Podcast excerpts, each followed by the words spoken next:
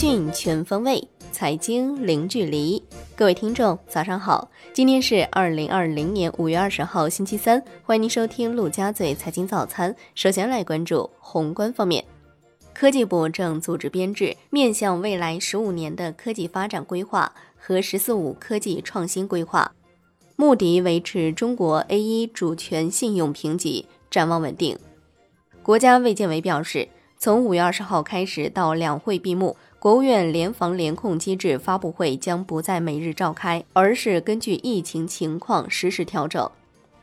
来关注国内股市，A 股震荡攀升，上证指数收涨百分之零点八一，深成指涨百分之一点二一，创业板指涨百分之一点三八，两市成交额六千四百一十五亿元，北向资金全天净买入三十六点九九亿元，为连续三天净买入。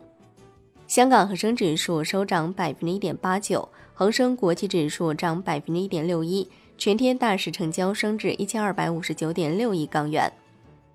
最高法准备和证监会联合开发证券纠纷解决的信息化工作平台，争取实现从证券纠纷的立案审理，一直到赔偿款项的执行，都能够在线上操作。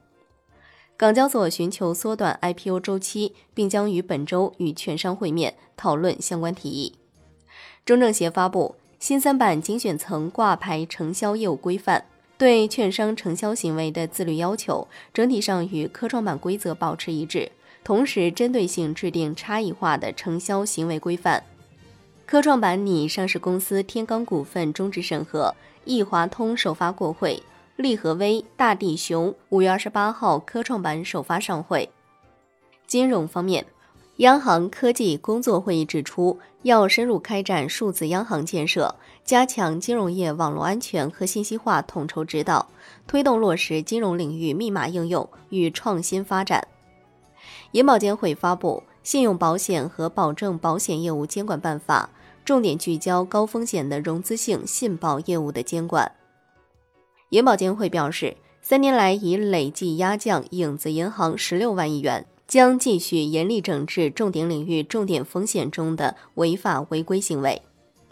楼市方面，广州日前一次性推出十二宗土地，其中十一宗地成交，总成交价达到二百四十亿元。本次土拍吸引包括恒大、保利、龙湖等在内的三十二家房企，土拍网站一度因访问量暴增而瘫痪。北京年内已经出让住宅用地三十三宗，土地出让金收入已突破千亿元，超过去年全年六成。和生创展短短十天内砸下一百七十九点六亿元，拿下三幅住宅用地。产业方面，交通部的消息，国家综合立体交通网规划纲要（二零二一至二零五零年）已经形成初稿。“十四五”综合交通发展规划编制当中，已形成新增投资八千多亿元项目库，预计全年完成公路、水路投资约一点八万亿元，将稳步推动自动驾驶技术应用。市场监管总局继续开展打击整治非法制售口罩等防护产品专项行动，整顿和规范重点地区熔喷布生产企业秩序。加大对防疫用品不正当竞争行为的监管打击力度。海外方面，美联储主席鲍威尔表示，美联储准备动用所有工具来帮助美国经济挺过新冠危机。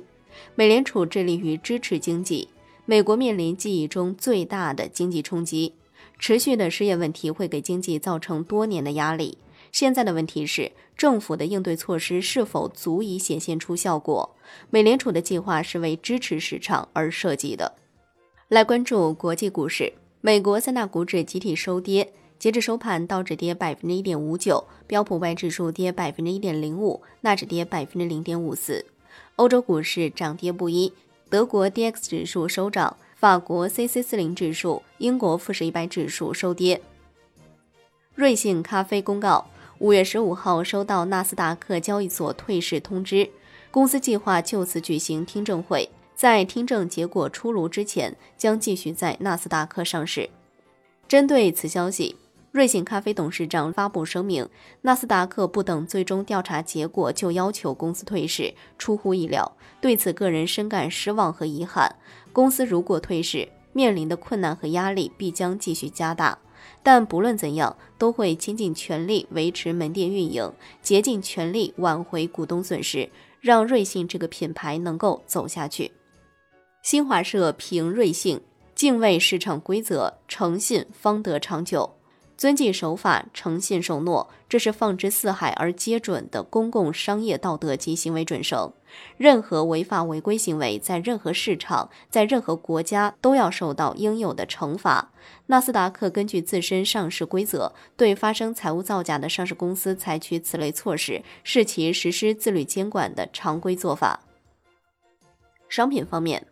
美国七月原油期货收涨百分之零点六六。报三十一点八六美每桶。上周 API 原油库存录得减少四百八十万桶，这是自二零一九年以来的最大降幅。COMEX 黄金期货收涨百分之零点七九，COMEX 白银期货收涨百分之二点二四。伦敦基本金属多数收涨，LME 期铝收跌。国内商品期货收盘涨跌互现，铁矿石、焦煤、动力煤收涨，热轧卷板、焦炭、塑料、苯乙烯收跌。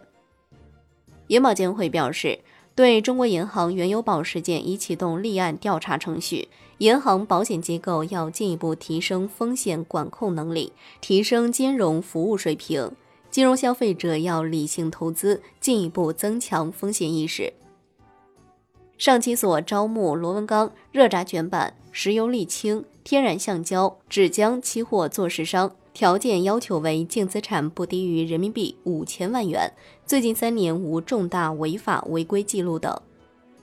债券方面，国债期货大幅低开，下探后震荡回升，十年期小幅收红，五年和两年期收跌，十年期上行一个基点左右，两年和五年期上行约五个基点。银行间资金面继续收敛，隔夜质押式回购加权利率反弹至百分之一上方。